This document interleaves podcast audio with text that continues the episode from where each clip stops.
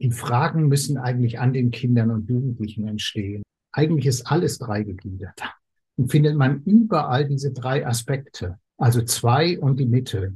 Denken und Wollen und damit drin ist das Fühlen der geistige Gesichtspunkt, der leibliche Gesichtspunkt und dann gibt es natürlich noch einen seelischen Gesichtspunkt. Und dieses Differenzierungsvermögen, das finde ich eben das Typischste an Waldorf. Ja, also wir, wir versuchen, die Sache ein Stück komplizierter zu machen, dadurch, dass wir sie differenzieren. Es steckt immer hinter jedem, steckt noch was dahinter. Und das zu entdecken, wenn er zum Beispiel sagt, jedes Kind in dieser Klasse ist der Mittelpunkt der Welt, ist es eine Sache, wo man eigentlich nur sagen kann, Boah, unglaublich, unglaublich. 1919 gesagt, sie haben in ihrem Klassenraum 30 oder 40 Mittelpunkte der Welt und die haben ein Recht darauf, Mittelpunkt zu sein.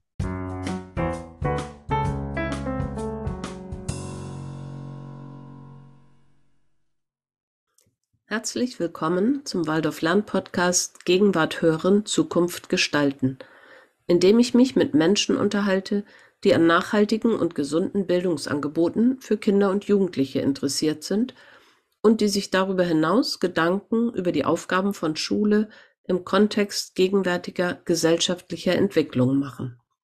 Mein Name ist Ulrike Sievers und neben meiner Tätigkeit für Waldorf lernt bin ich seit 25 Jahren begeisterte Waldorflehrerin für Englisch und Biologie und darüber hinaus in der Lehrerinnenbildung tätig.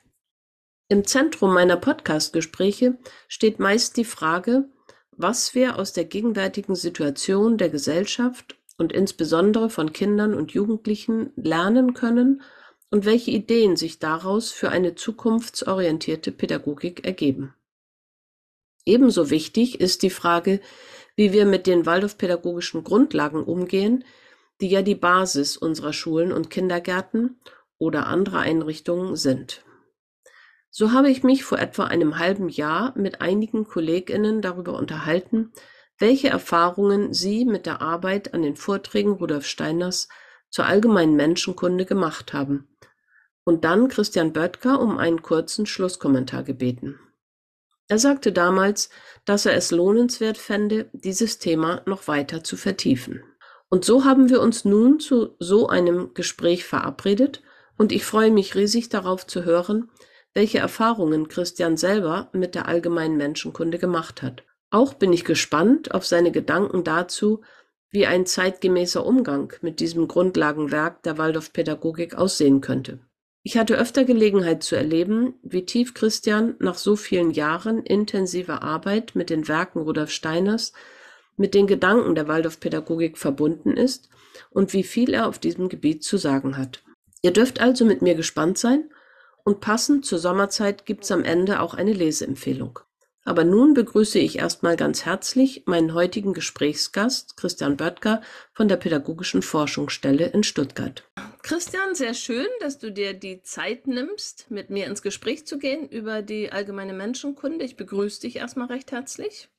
Vielen Dank. Ja, ich bin auch sehr froh, dass wir jetzt die Gelegenheit finden, nochmal über dieses Thema zu sprechen. Magst du ganz kurz was zu dir sagen? Also ich glaube, ich bin so ungefähr 36 Jahre lang in dem Bereich der Waldorfpädagogik aktiv und habe also wirklich auch diese Menschenkunde und die ganze Lehrerausbildung vor 36 Jahren begonnen und blicke auf diese ganze Zeit, diese 36 Jahre immer sehr, sehr glücklich zurück war eben über lange Zeit Oberstufenlehrer an einer Waldorfschule oder an zwei Waldorfschulen insgesamt und bin jetzt seit ähm, 16 Jahren in der pädagogischen Forschungsstelle tätig.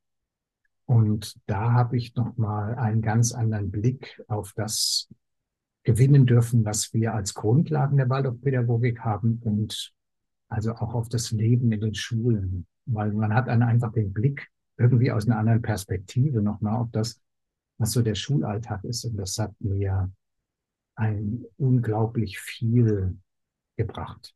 Und kannst du das noch erinnern, so dieser erste Kontakt mit den Vorträgen zur allgemeinen Menschenkunde? Ähm, das war halt am Seminar in Stuttgart gewesen, also eben 36 Jahre her, also so äh, 87 und so. Und ich habe sogar noch die Aufzeichnungen alle. Wir haben unglaublich viel geschrieben. Es war jedes Mal so ungefähr jeder Vortrag war eine Woche oder zwei Wochen Arbeit. Sehr abwechslungsreich von verschiedenen Dozenten auch, aber es war eben vor allen Dingen doziert. Also das heißt, äh, also echt im besten Sinne Vorträge zu dem unendlichen Spektrum und den unendlichen Dingen, äh, die diese Menschen sich über die Vorträge erarbeitet haben, kann man sagen. Und man kann auch, also es ist mir ganz deutlich geworden, dieses Kollegium in der Hochschule, jetzt Schicken Hochschule Stuttgart, damals Seminar Stuttgart, hat sich wirklich unglaublich tief in diese, in die Thematiken, die da angesprochen sind, reingearbeitet. Und auch jeweils gegenseitig sich vorgestellt. Es gibt daraus richtig dicke Schwarten an Büchern. Das dickste ist wohl das von Stefan Leber, der Kommentar zu Rudolf Steiners Vorträgen zur allgemeinen Menschenkunde, so ein Werk, was jetzt ein, Buch von, weiß nicht wie viel, tausend Seiten, also über tausend Seiten eben äh, auch äh, erhältlich ist. Äh, so ein Buch, was praktisch kein Lehrer mehr liest. Aber man merkt da drin eben diese wahnsinnige intensive Arbeit dieser, dieser Kolleginnen und Kollegen. Und war das für dich ein Zugang über das Hören, über das Dozieren? Also das, genau, ist ja unterschiedlich, wie jeder darauf reagiert. Ja, es war jedenfalls damals eine richtig spannende Sache. Man hört das halt und man schreibt sich vieles auf und glaubt, das dann irgendwann nacharbeiten zu können. Also das ist jetzt ganz ehrlich gesagt und so. Aber das hat so in dem Sinne begeistert irgendwie, aber nicht, nicht nachhaltig. Ja, das ist nicht nachhaltig gewesen. Also erst dann in der späteren Arbeit, also immer wieder ist das Thema natürlich bei mir im, im beruflichen Zusammenhang aufgekommen, aber dann eigentlich erst, und das äh, muss man halt sagen, nachdem dann Lehrerinnen äh, mich gefragt haben, du, wir müssen unbedingt das nochmal arbeiten. Wir haben das noch nie gemacht an der Schule. Jetzt die eigenen Kolleginnen oder Kollegen, besser gesagt, es waren vor allen Dingen zwei meiner Kollegen in Schopfheim da maßgeblich für mich und die haben immer wieder super Fragen gestellt und dann musste ich mich halt richtig rein knien, weil die eben wissen wollten, und was ist jetzt relevant und was gilt jetzt eigentlich und was ist heute und wie kann man und das war die Hauptfrage, wie kann man eigentlich das Konzept von dieser allgemeinen Menschenkunde verstehen? Und da haben wir sehr, sehr intensiv über zwei Jahre, am Ende nur noch zu dritt, über zwei Jahre daran gearbeitet. Was ist eigentlich das Konzept, was dahinter steht? Zu dritt? Wie, wie habt ihr gearbeitet? Eigentlich wollte, sollte jeder das gelesen haben, aber ich habe es halt, weil ich dann die Verantwortung quasi für die drei hatte. Also am Anfang waren mehr dabei, aber irgendwann sind die anderen ausgestiegen, die konnten dann nicht mehr. Und die beiden hatten die Kräfte, irgendwie die Inneren, das durchzustehen.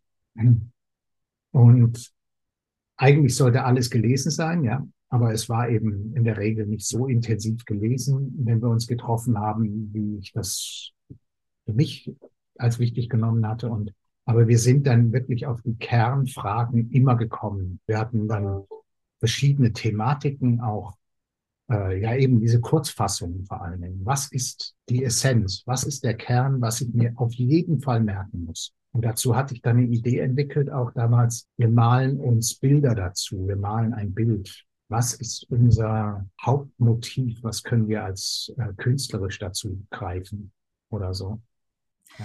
Wenn, wenn ich dir jetzt so zuhöre, dann habe ich das Gefühl, in deinem Reden deine Begeisterung noch zu spüren, also ja. deine Begeisterung für das Thema. Und das scheint ja eigentlich wahrscheinlich das, das Wesentlichste zu sein, dass irgendwas diese Begeisterung entfacht in den Lehrkräften, oder? Naja, also ich meine, dazu muss ich sagen, dass die Begeisterung ist natürlich das klar. Das ist wirklich das, das große Thema. Aber die kam dann natürlich auch in der Forschungsstelle. Also ich habe ja jetzt diesen zweiten Teil, dieser zweite richtig intensive Vorgang. Also ich muss selbst praktisch versuchen, etwas da drin zu vermitteln. Und diese Verantwortung, es sind jetzt eben die jungen Kollegen, die viel länger als ich dann noch damit zu tun haben werden. Ja, also das war dieses äh, dieses Thema, so wie ich auch gemerkt habe irgendwann, in der Beschäftigung mit dem Mathematikunterricht. Also nachdem ich das 20. oder 30. Mal den Satz von Pythagoras erklärt habe, habe ich ihn echt verstanden. Ja, der alte Trick, ne? Wenn man das selbst unterrichtet, versteht man es am besten. Genau, das kann ich natürlich nur jedem empfehlen, also sich so weit reinzugeben. Aber ich wollte jetzt eben sagen, der dritte große Schritt, und für den bin ich eigentlich ja mein Leben lang dankbar, war, ähm, dass wir so ungefähr ab 2009, 10 oder 10, 2010 eben begonnen haben, Waldorf 100, also 100 Jahre Waldorfpädagogik vorzubereiten im Bund der Waldorfschulen, also im Vorstand vor allen Dingen und dann auch in, in der Forschungsstelle. Und da kam eigentlich so diese Frage auf, was ist das Gesamtkonzept? Was steckt eigentlich hinter diesem ersten Lehrerkurs? Und da bin ich eben dann in mehrere Forschungsprojekte dazu eingestiegen. Und das intensivste war mit Florian Oswald und Urs Dietler in, in Dornach, ähm, wo wir eben praktisch gesagt haben, wo gibt es noch irgendwas an Quellen, wo wir eben nochmal das ganze Buch oder diese ganzen Vorträge richtig intensiv überarbeiten können. Und dadurch sind wir neu auf den gesamten Lehrerkurs aufmerksam geworden, also auf die methodisch-didaktischen Vorträge und auf die Seminararbeit. Und da eben gemerkt, wir müssen da insbesondere einen neuen Griff machen. Bis jetzt sind ja diese Vorträge immer quasi separat bearbeitet worden. Also allgemeine Menschenkunde hat es geheißen, der Band 239 GA und dann die GA 294 äh, methodisch-didaktisches und dann die GA 295 Seminarbesprechungen.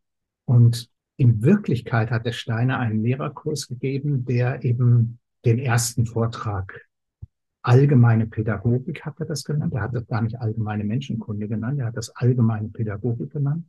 Dann eben methodisch-didaktische Fragen und dann eben das Seminar. Und so hat das auch dargestellt. So wollte er arbeiten. Jeden Tag wieder von neuem. Immer in dieser Reihenfolge. Und dadurch haben wir dann eben gesagt, wir müssen ein Buch herausgeben, in der die Chronologie zu sehen ist.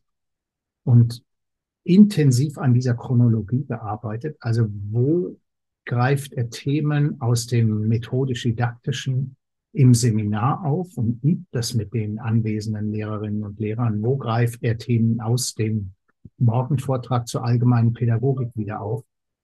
Wo werden Themen aufgegriffen, die als Hausaufgaben gestellt worden sind am Abend im Seminar und so weiter. Und das hat mir äh, so viele innere und äußere Augen geöffnet, für den ganzen, diesen ganzen Lehrerkurs. Allgemeine Menschenkunde ist nicht nur die Vorträge zur allgemeinen Pädagogik, also dieser, dieser Morgenstreifen, sondern allgemeine Menschenkunde ist eigentlich diese drei, dieser Zyklus von diesen drei Bänden.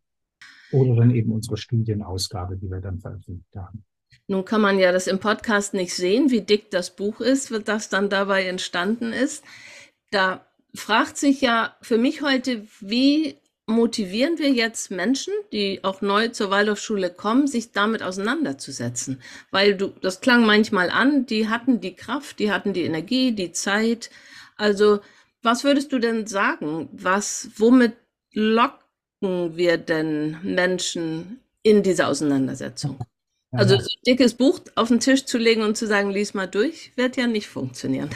Genau. Also, ich habe das ja jetzt ein paar Mal schon erlebt mit, mit Kursen in berufsbegleitenden Seminaren, dass das gar nicht so, so leicht ist, praktisch da drin einzusteigen. Aber wenn man, ich sag mal, nur die Vorträge zur allgemeinen Menschenkunde eben liest, dann kommt sehr, sehr schnell praktisch das Thema auf, ja, was ist denn da jetzt praktisch? Also wie wird's denn jetzt gemacht? Und ich verstehe das überhaupt nicht. Und die Lehrerinnen und Lehrer damals haben eben auch gesagt, wir haben nichts verstanden, aber es war großartig. Ja, wir haben nichts verstanden, aber und so. Und wie versteht man heute in der Erwachsenenbildung eigentlich etwas, indem man eben etwas übt? Also wir müssen eigentlich wirklich Übungsprozesse anlegen. Und meines Erachtens ist das eben das, was in, dem, in den Seminarbesprechungen gemacht worden ist. Da Steiner eben durch diese Hausaufgaben, dieses Üben, hat er immer wieder praktisch den Lehrern gesagt, äh, so wird es gemacht. Also so arbeiten wir am besten miteinander. Ja, also machen Sie sich Gedanken. Zum Beispiel war das eben in den ersten Seminarbesprechungen zu dem Thema Temperamente. Und diese Gedanken tragen wir dann morgen zusammen. Morgen schon, also am nächsten Tag. Also machen Sie zu der Charakterisierung, die ich jetzt gegeben habe, Gedanken. Und dann kommt die nächste Aufgabenstellung. Und wie wirkt es jetzt bei Ihnen eigentlich? Was ist Ihr Lehrertemperament? Und wie wirkt sich das vielleicht aus auf die Schülerinnen und Schüler und so weiter? Und da sind die Menschen dann direkt involviert gewesen in so einen Prozess. Die eigentliche Lehrerbildung war eben diese drei Aspekte. Morgenvortrag, zwei Morgenvorträge und dann das Seminar mit den Hausaufgaben. Aber Lehrerbildung ist halt Willensbildung auch. Also entweder müssten wir jetzt kollegial so eine regelmäßige Arbeit anleiten, aber meine Frage ist fast noch davor, wie motiviere ich die Leute an dieser Arbeit teilzunehmen? Also was kann ich Kolleginnen sagen, die vielleicht auch sagen, also ich unterrichte jetzt hier, aber die Menschenkunde, das ist mir so abgehoben, da kann ich eh nichts mit anfangen. Warum brauche ich das eigentlich? Ich kann das natürlich jetzt nur sagen, immer wenn ich den Menschen begegne, dann merke ich irgendwo, wo ist eine Frage wirklich relevant. Und wir haben das öfters auch im, im Kollegium gehabt, als ich noch Lehrer war, wirklich in der Schule. Die Fragen müssen eigentlich an den Kindern und Jugendlichen entstehen. Und dann muss ich eben quasi auch wissen, eine in unserem Kollegium wird dann wissen, Ah ja, und da gibt's dazu so einen kleinen Hinweis, so eine kleine Inspiration von dem Steiner, eben in der Menschenkunde. Und dann gibt's natürlich möglicherweise irgendwie so herausgehobene Zeiten, wo ich mir das mal vornehme. Ja, also sowas wie eben, also mich faszinieren schon diese Fragen, was ist eigentlich der Gedanke dahinter? Was ist so die, die Quintessenz? Aber das muss nicht für jeden Lehrer sein und für jede Lehrerin. Also ich hatte mich gefragt, gibt es irgendwo Notizen, wo der Steiner sich so ein Bild gemacht hat? Also so wie ich meine Vorträge gestalten. Und dieses, das war für mich so dermaßen faszinierend, dass wir wirklich dann in das Archiv gegangen sind in Dornach und haben tausende von Notizblättern von den Steiner durchgeguckt, weil die Notizblätter sind nämlich nicht unbedingt äh, chronologisch geordnet. Notizbücher von ihm sind ja chronologisch geordnet. Da kann man dann sagen, also wir gucken nur die Bücher von 2000 und, äh, 1918 bis 1919 durch. Das reicht. Aber die Notizblätter, da steht manchmal kein Datum drauf. Da kann man nur nach den Handschriften gehen. Er hat nämlich wirklich seine Handschriften haben wir über die Jahrzehnte verändert und dann weiß man so ungefähr nach einiger Zeit, also nee, das kann nicht aus der richtigen Zeit sein. Und wir haben kein Blatt gefunden. Wir haben kein wirkliches in den Notizblättern, also die, die wir gefunden haben, sind alle veröffentlicht in dieser Studienausgabe aber wir haben nichts gefunden, wo das Gesamtkonzept dasteht. Aber es ist eigentlich trotzdem durch die Arbeit total offensichtlich geworden. Man kann sich immer orientieren an der Dreigliederungs, an dem Dreigliederungsaspekt. Eigentlich ist alles dreigegliedert. Und wenn man das so sich klar macht, dann findet man überall diese drei Aspekte. Also zwei und die Mitte. Denken und wollen und damit drin ist das Fühlen oder so oder der geistige Gesichtspunkt, der leibliche Gesichtspunkt und dann gibt es natürlich noch einen seelischen Gesichtspunkt. Also man findet das eigentlich überall wieder, auch eben allgemeine Pädagogik, methodisch-didaktisches und Seminar, auch Dreigliederung. Heißt das für dich, das war ein intuitiver Griff? Nee. Nee. Ja, ähm, auch wenn er das nicht aufgeschrieben hat, hatte er schon ein Konzept. Genau. Also für mich ist es so offensichtlich. Also entweder ist das Konzept, also er spricht ja oft dazu in anderen Zusammenhängen, dass es bestimmte Gesetzmäßigkeiten gibt, die einfach in einer großen Chronik, in dieser Akasha-Chronik eben stehen. Das weiß ich natürlich jetzt nicht, kann ich nicht überprüfen. Also entweder ist es quasi sowieso in einem Organismus beim Menschen eben wie eingeschrieben ist, dass man mit dem Dreigliederungsaspekt eben sehr, sehr weit kommt, um einen Menschen wirklich differenziert anzugucken. Und dieses Differenzierungsvermögen, das finde ich eben das Typischste an Waldorf. Ja, also wir, wir versuchen, die Sache ein Stück komplizierter zu machen, dadurch, dass wir sie differenzieren. Es steckt immer hinter jedem steckt noch was dahinter. Und das zu entdecken, das ist eben, das muss man nicht von Anfang an haben, sondern das ist eine Lebensaufgabe. Also das kommt dann irgendwann. Und es gibt irgendwann vielleicht nach zehn Jahren oder zwölf Jahren oder 14 Jahren äh, Waldorf-Tätigkeit kommt dann, also jetzt möchte ich doch noch mal gucken. Und mit wem möchte ich das zusammen machen? Also vielleicht gibt es ja auch mit zwei Menschen oder drei Menschen, die sich besonders inspirieren.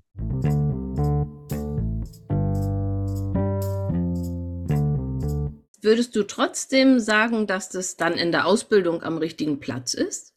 Das kommt eben darauf an, was da geweckt wird. Ja, also wenn ich in der Ausbildung merke, oh ja, da ist was, da ist so eine Inspirationsquelle, wo ich mich immer wieder hinbewegen könnte, dann wäre es in der Ausbildung richtig. Und wenn es eben praktisch so ist, äh, da ist was, was ich nicht verstehe und was, was irgendwie belastet ist und sowas, wo irgendwie ein Druck entsteht. Ich müsste eigentlich, aber ich habe oh, und, und so viel Blei und Buchstaben und das ist so schwer und so, dann eben nicht, dann ist es da falsch. Also dann habe ich auch manchmal gesagt, lieber dann was anderes machen als, als das. Aber wenn das irgendwie zu einer Inspirationsseite wird, wenn ich wirklich den Enthusiasmus für diese Grundlagen hinkriege, dann auf jeden Fall. Also die Begeisterung wieder, wie, wie im ja. Unterricht auch.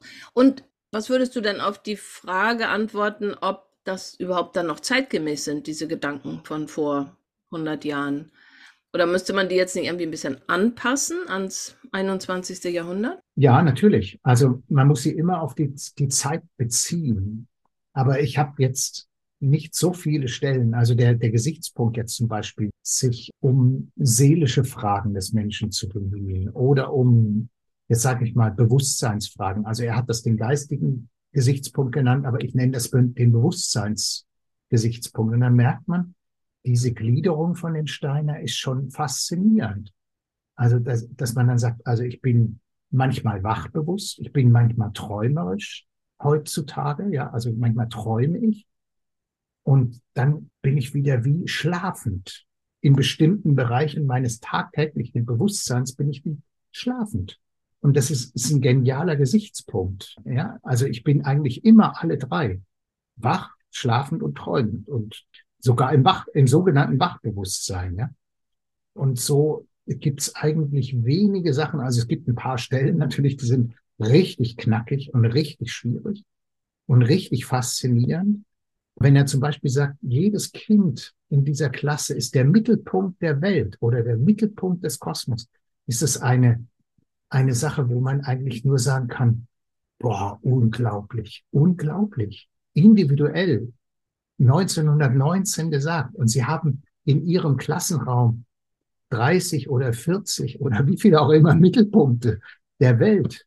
Und die haben ein Recht darauf, Mittelpunkt zu sein. Ich sage den Studierenden dann immer, sucht euch den interessantesten Satz raus, den es für euch heute gibt. Den interessantesten Satz und die anderen braucht ihr nicht. Wenn ich in jedem Vortrag von diesen, äh, ich sag mir jetzt mal, 48 Vorträgen, die da gehalten worden sind, einen Satz nur habe, dann reicht das für eine ganz schön lange Zeit. Ja, das macht einen richtig Lecker fritzig, äh, genau. Die Frage wird letztendlich immer wieder sein, wo schaffe ich die Räume? Ne, wie schaffen wir in der Konferenzarbeit Räume, ohne dass es so ist, wie ich es am Anfang erlebt habe, 30 Leute sitzen im Kreis, einer liest vor und das war's dann. Ja. Konnte man jetzt mit was machen oder nicht? Konnte auch inspirierend sein oder konnte auch ohne jeden Effekt sein. Ich glaube, heute braucht man mehr Wege, sich direkt damit zu verbinden. Also wie du gesagt hast, finde deinen eigenen Satz oder finde das, was dich jetzt gerade bewegt oder was sind deine Fragen jetzt aus deiner Praxis heraus, da in ein Gespräch zu kommen. Genau. Aber es gibt eben immer noch diesen großartigen Wurf. Das möchte ich trotzdem betonen. Neben allen äh, tagtäglichen Problemen, ja, da wird man, wenn man so das in dem tagtäglichen ist, ist man praktisch ist man wie gefangen in so einem, in diesem Strom, äh, heute kommt das und das und das und das. Und du kannst dich eigentlich nie sagen, und egal, was da jetzt heute gerade ansteht, ich gucke jetzt einfach mal in diesem, und sei es am Wochenende oder weiß ich wann, wann ich so einen Freiraum mir nehme, so einen, so einen inneren Freiraum, den will nur ich füllen. Ich nehme mir jetzt eben einfach diese Zeit oder wenn ich eben so einen Kurs gebe, ich darf mir die Zeit nehmen, weil ich den vorbereiten will, dann ist das eben dieses, dieses Geschenk, also es ist schon eine, so eine Sache, ich will da was. Und da gibt's eine Inspirationsquelle, die nicht ausgelotet ist, weil dieser Steiner, also das möchte ich vielleicht auch noch betonen hier an der Stelle, es gibt nie, äh, zu keinem Zeitpunkt in diesem ganzen Schaffensperiode von diesen Menschen eine so intensive Zeit wie diese 17 Tage, die er da diesen Lehrerkurs gegeben hat. Denn er hat da jeden Tag drei solche Vorträge gegeben und fast nichts nebenher. Und diese Menschen waren nur dafür da und ihre Nacharbeit und Vorarbeiten. Oft war er sonst eben irgendwo, also 1924 zum Beispiel, mit dem Jahr habe ich mich gerade beschäftigt, war dann eben in irgendeinem Ort Torquay oder Arnheim oder sowas. Und dann wurden da noch x Besprechungen mit irgendwelchen Funktionären der Anthroposophischen Gesellschaft geführt und noch eine Klassenstunde gegeben und noch irgendwie ein öffentlicher Vortrag und sowas. Da hat er auch geschafft, innerhalb von wenigen Tagen eben viele Vorträge zu geben.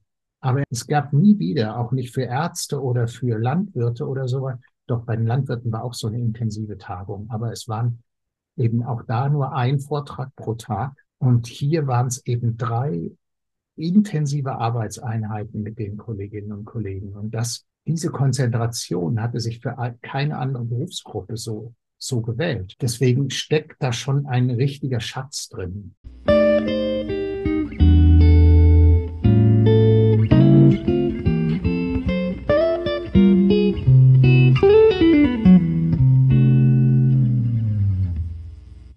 Könnte es ja auch eine Motivation sein, du hast mehrfach von Inspiration gesprochen. Also gar nicht nur zu sagen, ich muss die, mich damit auseinandersetzen, damit ich die Kinder besser verstehe oder meinen Unterricht besser mache, sondern ich kann das vielleicht auch als eigene Kraftquelle nutzen.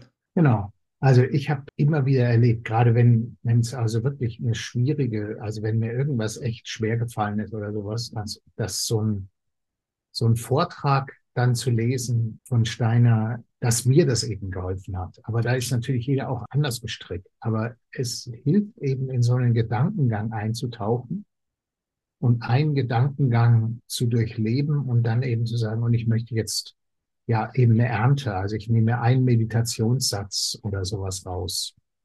Und diese Übungen, die habe ich auch viel mit, mit Studierenden und äh, auch Kollegen also auch, wir haben einen Vorstand, Bundesvorstand des Bundes der Freien Waldorfschulen auch so eine Arbeit gemacht.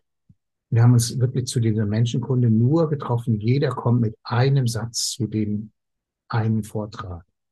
Und es entsteht interessanterweise, wenn man das macht, dann kommen nicht zwölf Leute mit dem gleichen Satz, sondern es kommen in der Regel gibt's zwei oder drei, die den gleichen Satz haben und die freuen sich dann richtig, dass ein anderer noch den gleichen Satz hat. Und die anderen bemerken dann bei all diesem Spektrum von zehn oder zwölf Sätzen, die dann da kommen, oh, das spiegelt das gesamte Spektrum der Geschichte dieses Vortrags in gewissem Sinne wider. Wir können die in einer Reihenfolge setzen. Und das war auch mit den Studierenden immer wieder in den Gruppen so. Wir können die in eine Reihenfolge setzen und wir haben dann wie den ganzen Vortrag. Und wenn man dann noch fragt, und warum hast du diesen Satz gewählt, dann kommt noch viel mehr so Persönliches auch dazu, so sehr Persönliches. Und dann, was fühlst du, wenn du diesen Satz eben jetzt nochmal liest? Und was erinnerst du dann, was du das erste Mal gefühlt hast? Und dann entsteht nochmal wieder eine neue Dimension. Interessanterweise ist das nur nicht bei allen Schriften so, dass das funktioniert. Aber bei, diesem, bei diesen Vorträgen zu der allgemeinen Pädagogik, also den Morgenvorträgen der allgemeinen Menschenkunde, funktioniert es wirklich sehr, sehr gut. Das verstehe ich jetzt auch als eine Einladung, mutig zu sein, eigene Wege zu finden, damit umzugehen, auch gar nicht den Anspruch zu stellen, jetzt chronologisch von vorne nach hinten und sozusagen alles einmal durchzulesen, sondern eher vielleicht auch punktuell zu sagen, wo fangen wir einfach mal an. Mut zur Lücke, genau.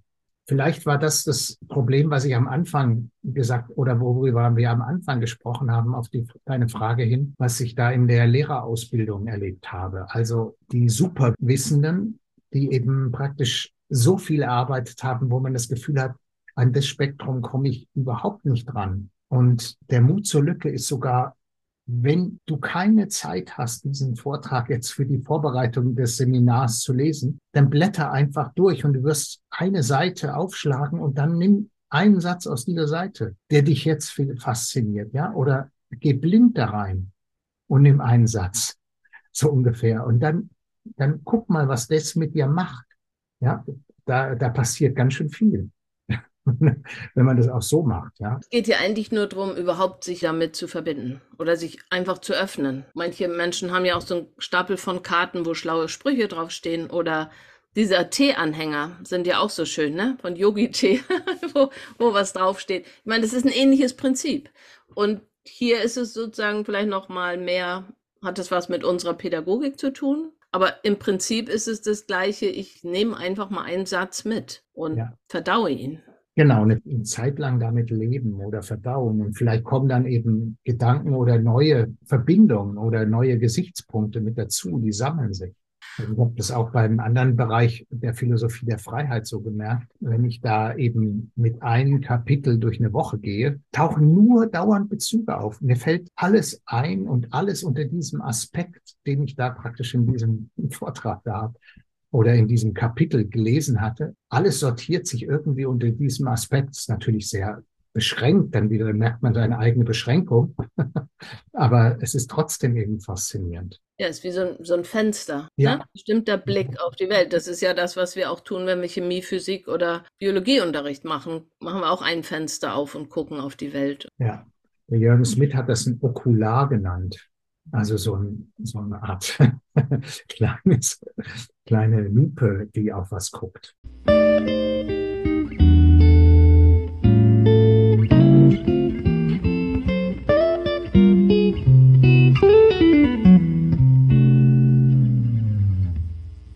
Hast du auch Erfahrungen damit, mit Eltern an diesen Themen zu arbeiten, so an der Schule? An der Schule habe ich zu dem Thema jetzt tatsächlich nicht gearbeitet. Also Philosophie der Freiheit habe ich mit Eltern gemacht, vielfach.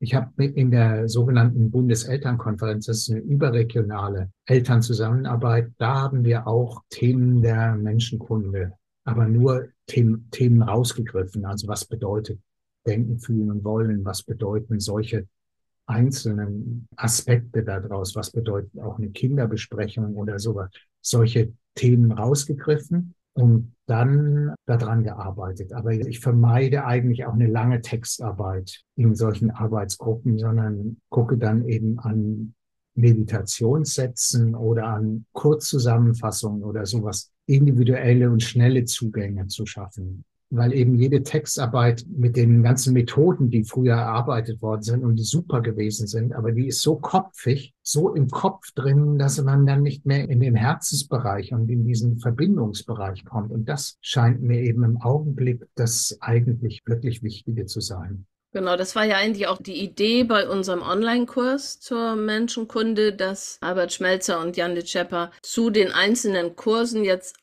einzelne Gedanken rausgenommen haben und die kurz dargestellt, um sich überhaupt zu verbinden. Eigentlich ist es so ein bisschen eine Möglichkeit, loszudenken und vielleicht die Neugier zu wecken, sich dann auch noch mit den Originalvorträgen auseinanderzusetzen. Und vielleicht für manchen ist es erstmal nur diese erste Schwelle, dieser erste Schritt. Also kommt man so ein bisschen von der anderen Seite.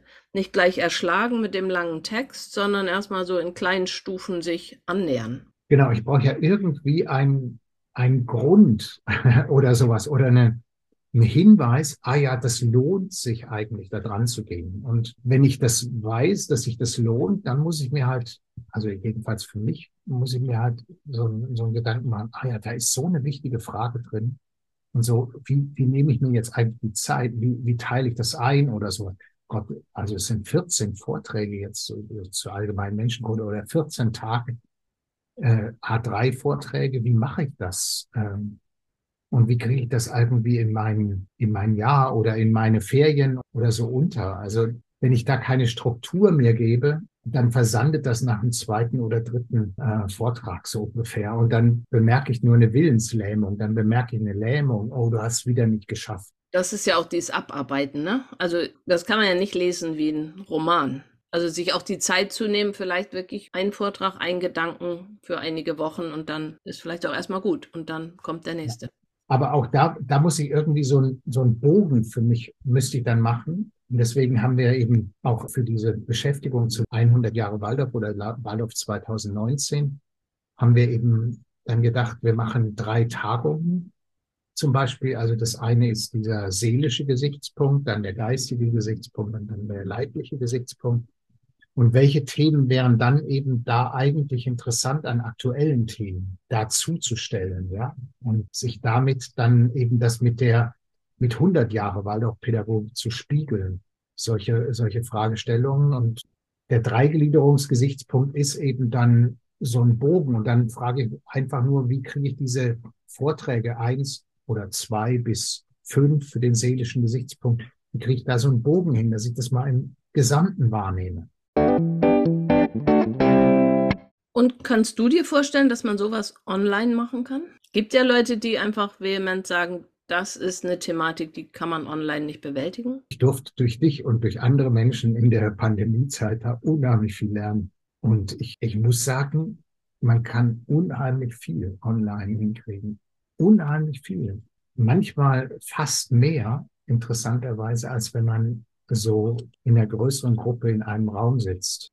Manche Formate finde ich nicht günstig. Also wenn man mit, mit äh, zu vielen Menschen in so einem Zoom-Raum oder in einem Online-Raum sitzt, äh, dann sind mir das zu viele Kacheln und dann, dann gucke ich immer hin und her und, und so. Aber so zwölf bis 15 kann man irgendwie oder bis 20 kann man irgendwie gut überschauen und kann auch dann in diesen Breakout-Rooms sehr, sehr gut und schnell eigentlich kurze Einheiten und äh, Situationswechsel eben besprechen. Deswegen kann ich mir das schon auch äh, für dieses, dieses großartige Werk Menschenkunde eben auch denken. Und deswegen haben wir ja auch den, den Startpunkt gesetzt. Wir müssten halt jetzt äh, darüber nachdenken, wie geht es in der Vertiefung?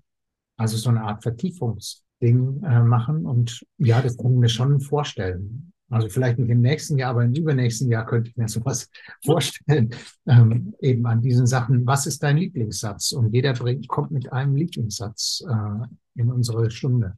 Ich glaube, das Entscheidende ist schon, was du gesagt hast. Also nicht einfach nur in einer großen Gruppe es anhören, sondern wirklich wie so Studienzirkel bilden und also wie so kleine Konferenzen praktisch, aber die müssen nicht unbedingt aus einer Schule sein und miteinander ins Gespräch gehen und sich miteinander auf einen Weg begeben. Ja. Ich glaube, das war ja auch die Erfahrung aus dem Durchgang der, des, dieses Menschenkundekurses, dass nicht alle, die sich angemeldet hatten und auch nicht alle, die die Videos geguckt haben, waren zu diesen Online-Veranstaltungen da, aber die da waren, die sind eben auch in einen intensiven Austausch miteinander gekommen. Und da muss ja halt jeder auch ja seinen Weg finden oder ihren Weg, das eigene Medium finden.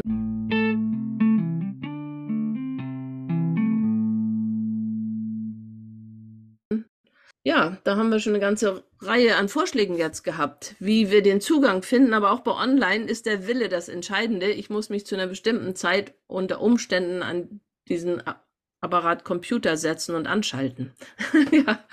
Genau, das haben wir ja jetzt auch für diesen Podcast gemacht. Vielleicht nur noch zum Ende, vielleicht so ein Ding, was ich eben sehr, sehr gerne eben initiieren würde, wäre quasi so wirklich diesen, den ganzen Tag jeweils ins in den Blick zu nehmen. Das ist natürlich noch mal eine größere Herausforderung, als wenn wir jetzt nur sagen, wir gucken uns nur einen der Vorträge an, äh, sondern diesen Tag. Was ist eigentlich jetzt am ersten oder am dritten oder am sechsten Tag so passiert?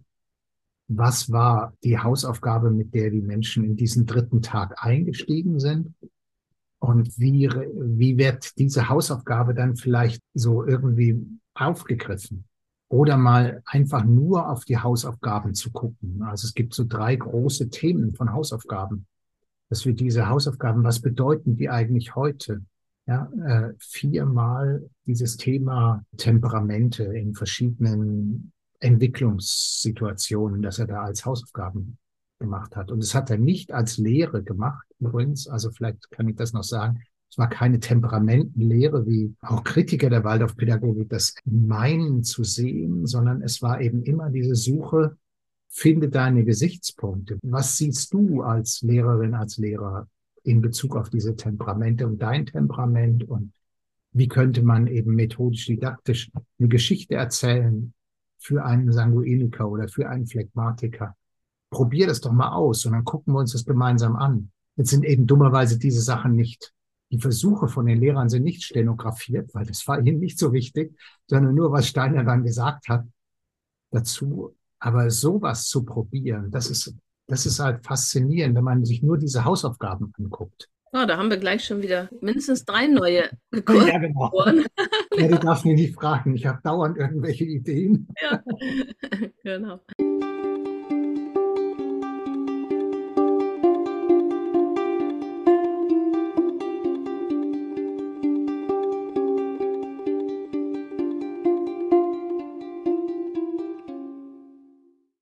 Ja, wunderbar.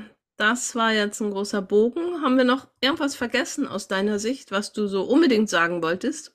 Nee, ich habe, glaube ich, alles zwischen reingebracht und die, die Zuhörerinnen und Zuhörer sind ja jetzt auch schon ganz schön geplättet von. Ja. Inspiriert ja. hoffentlich. genau. Ja, dann danke ich dir ganz herzlich für dieses Gespräch. Schön, dass wir das vorm Sommer noch hingekriegt haben. Den Zuhörerinnen und Zuhörern wünschen wir eine gute Verdauung oder viel Inspiration und Begeisterung. Vielleicht sogar auch schon für die Sommerferien. Ich weiß nicht genau, wann es gesendet wird, aber das kommt dann. Genau, ja, genau. Vielleicht auch schon für die Sommerferien. Würde, hättest du dir dann jetzt noch so als letztes irgendwelche Empfehlungen, wenn es jetzt doch Menschen gibt, die gern Bücher lesen? Ja, ich, ich meine, das Original, das Original äh, finde ich halt schon richtig interessant. Also diese sogenannte Studienausgabe, also Studienausgabe, allgemeine Menschenkunde, methodisch-didaktisches und Seminar heißt das Ganze, im Rudolf Steiner Verlag erschienen. Und für die Menschen, die es in Englisch lesen wollen, ist es sogar kürzer und kleiner. Da heißt das Ganze The First Teachers Course, Anthropological Foundations. Und wieso ist das kürzer? Also es ist eben anders gelayoutet. Also es ist natürlich nicht kürzer, aber die englische Sprache ist manchmal, wenn man kürzer, das stimmt. prägnanter, ja. also im Schriftsatz. Mhm. Äh, und dann sind in diesem Buch sind die ganzen deutschen Notizbuchblätter und deutschen Notizen und sowas nicht drin äh, von Steiner. Also das fehlt. Und dann auch ja das Buch von Albert Schmelzer und Jan de Schepper. Unbedingt, äh, genau. Und natürlich auch unser Online-Kurs, der im Moment gerade pausiert, aber im Herbst sicher nochmal wieder laufen wird. Dazu einfach Informationen auf www.waldorfland.de. Das haben wir auch noch untergebracht. ja. Dann wünschen wir allen Zuhörerinnen und Zuhörern schöne Sommerferien. Und das wünschen wir uns natürlich auch, ne? ja, genau, unbedingt. Frische Luft, ein bisschen Wärme und vor allen Dingen gute Erholung gute Erholung. Und das wünsche ich dir auch. Tschüss, Christian. Vielen Dank für das Gespräch. Danke. Tschüss.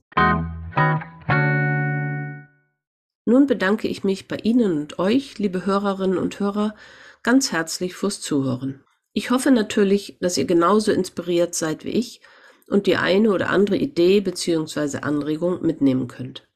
Wer weiß, vielleicht packt ihr sogar noch schnell eines der genannten Bücher in den Rucksack und solltet ihr Lust haben, euch in einem Online-Kurs mit den Themen der Menschenkunde zu beschäftigen, dann findet ihr auf www.waldorflern.de die notwendigen Informationen, wann der Kurs im Herbst wieder beginnt.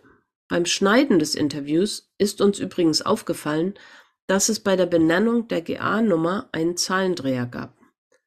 Vielleicht hat es niemand bemerkt, aber der Richtigkeit halber wollen wir es doch klarstellen. Es sollte im Zusammenhang mit den Vorträgen zur allgemeinen Menschenkunde GA 293 und nicht GA 239 heißen. Nun wünsche ich euch und uns allen eine erholsame Sommerzeit mit vielen Momenten zum Auftanken und Kraftschöpfen, zum Leben genießen und sich an der Welt freuen. Und ich sage Tschüss, bis zum nächsten Mal.